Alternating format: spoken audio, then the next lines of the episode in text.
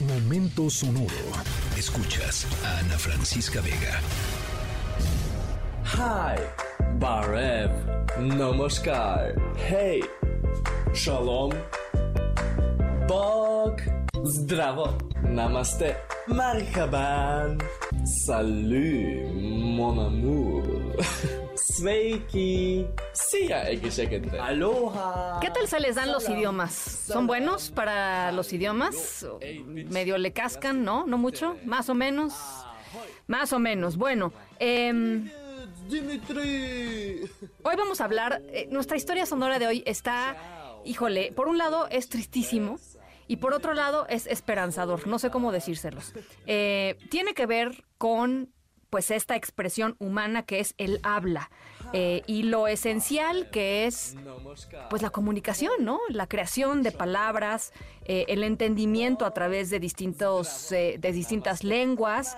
em, y nuestro momento sonoro de hoy tiene que ver con eso, tiene que ver con idiomas, con lenguas y con la importancia de no abandonarlas, de seguir aprendiéndolas, de valorarlas y hasta de honrarlas. Está de verdad muy linda nuestra historia sonora de hoy. Yo soy Ana Francisca Vega, no se vayan, volvemos. Hey, Shalom, Bog, Zdravo, Namaste, Marhaban, Salut, mon amour. Aștea mine mbasibiash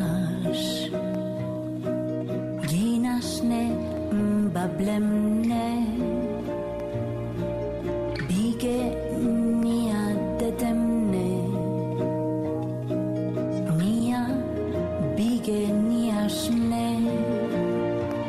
Ashne nia zimne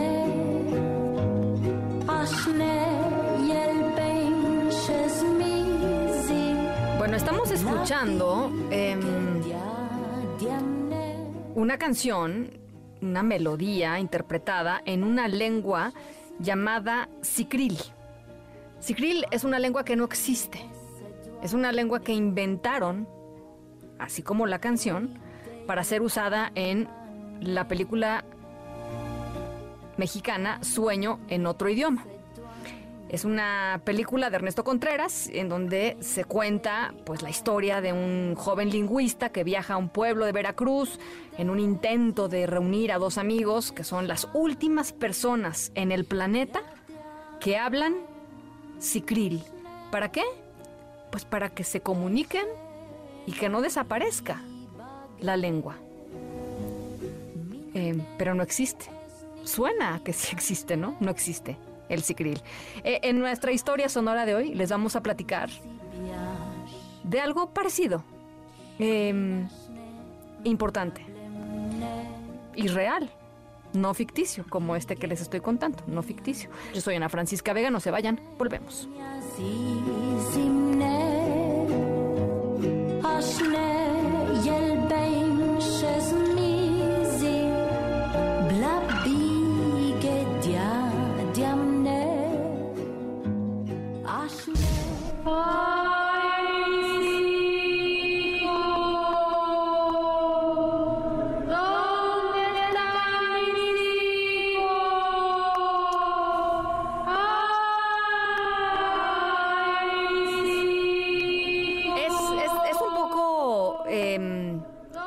Lugar común a veces decir que México, que los mexicanos tenemos una relación especial con la muerte, ¿no? Em, aunque de pronto, pues sí, sí la tenemos. eh, la, celebramos en muchos, en muchos momentos. Em, digo, la maravillosa Catrina de José Guadalupe Posada es una de las imágenes pues, más importantes del folclore mexicano, nuestro Día de Muertos, nuestro Día de los Santos Inocentes, eh, en fin, la muerte es parte de pues esto, de nuestra cultura. Y la pregunta que yo les quiero hacer hoy tiene que ver con cómo nos relacionamos los mexicanos también, no solo con esta, esta parte cultural, eh, pues de esto, ¿no? De, de- de la llorona, de posada, del folclor mexicano, del Día de Muertos, sino con la muerte de otras cosas que suceden en nuestro país. Por ejemplo, la muerte de un idioma. ¿Ustedes se han puesto a pensar, por ejemplo, cuántos idiomas eh, originarios mexicanos ya no existen? Gente que pues hablaba su lengua y se murió el último que hablaba la lengua y ya, desapareció. Nuestra historia sonora de hoy tiene que ver con eso y tiene que ver con este dato que les voy a dar. Las autoridades en México estiman que 23 lenguas en nuestro país están en peligro de desaparecer. Vamos a platicar justamente sobre una de estas y sobre el estado en el que se encuentra. Yo soy Ana Francisca Vega, no se vayan, regresamos.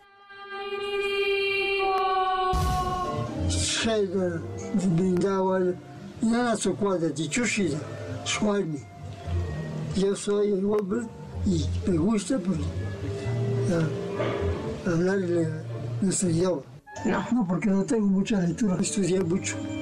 Al tiempo un maestro con, con tres, cuatro grupos que de primero ni no se entendía, por eso no aprendí.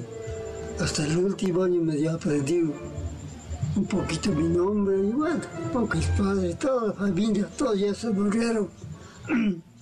Mis abuelitos, abuelitas, todos aprendieron, sabían hablar muy bien el, el.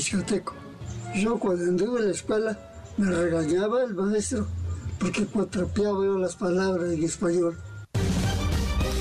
Ahí estamos escuchando a don Pedro Salazar, eh, una de las 10 últimas personas en este planeta que habla y entiende Ixcateco. Eh, acaba de fallecer, falleció a los 95 años de edad. Es una de las 16 lenguas originarias del estado de Oaxaca, de la comunidad de Santa María. Y bueno, pues don Pedro eh, murió, el Instituto Nacional de Lenguas Indígenas se pronunció acerca del fallecimiento de don Pedro. Eh, era uno de los pocos que conocía la lengua, pero además uno de los pocos que la hablaba fluidamente, además de ser promotor y activista de, de la enseñanza y la conservación de su lengua, del Izcateco.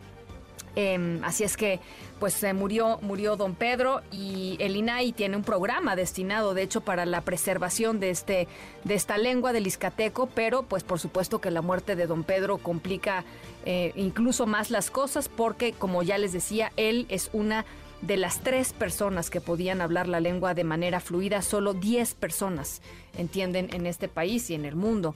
El izcateco y con la pérdida de los idiomas pues se pierde una cultura, una visión del mundo, una cosmovisión, un entendimiento, ¿no? Este, los idiomas, pues eso, reflejan nuestro entendimiento del mundo. Así es que, pues nuestro pésame, por supuesto, por la muerte de don Pedro. Y eh, nada, pues ahí está nuestra historia sonora de hoy sobre el Izcateco, una de las 16 lenguas originarias de Oaxaca. Yo soy Ana Francisca Vega. Cuídense mucho, pásenla bien y nos escuchamos mañana, 5 de la tarde. Escríbenos en todas las redes. Arroba, arroba Ana F. Vega. Ana Francisca Vega. En Noticias. Noticias.